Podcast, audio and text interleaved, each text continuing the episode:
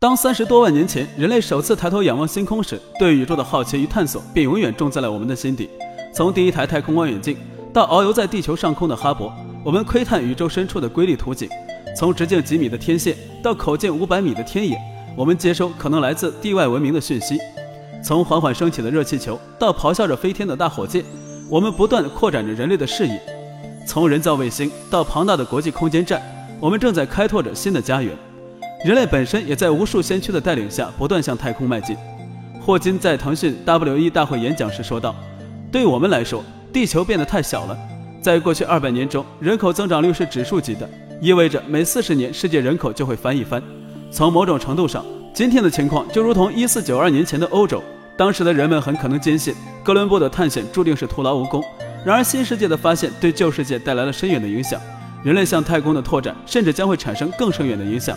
这将彻底改变人类的未来，甚至会决定我们是否还会有未来。它不会解决地球上任何迫在眉睫的问题，但它将提供解决这些问题的全新视角，让我们着眼于更广阔的空间，而不是拘泥眼下。探索宇宙有什么重要的意义呢？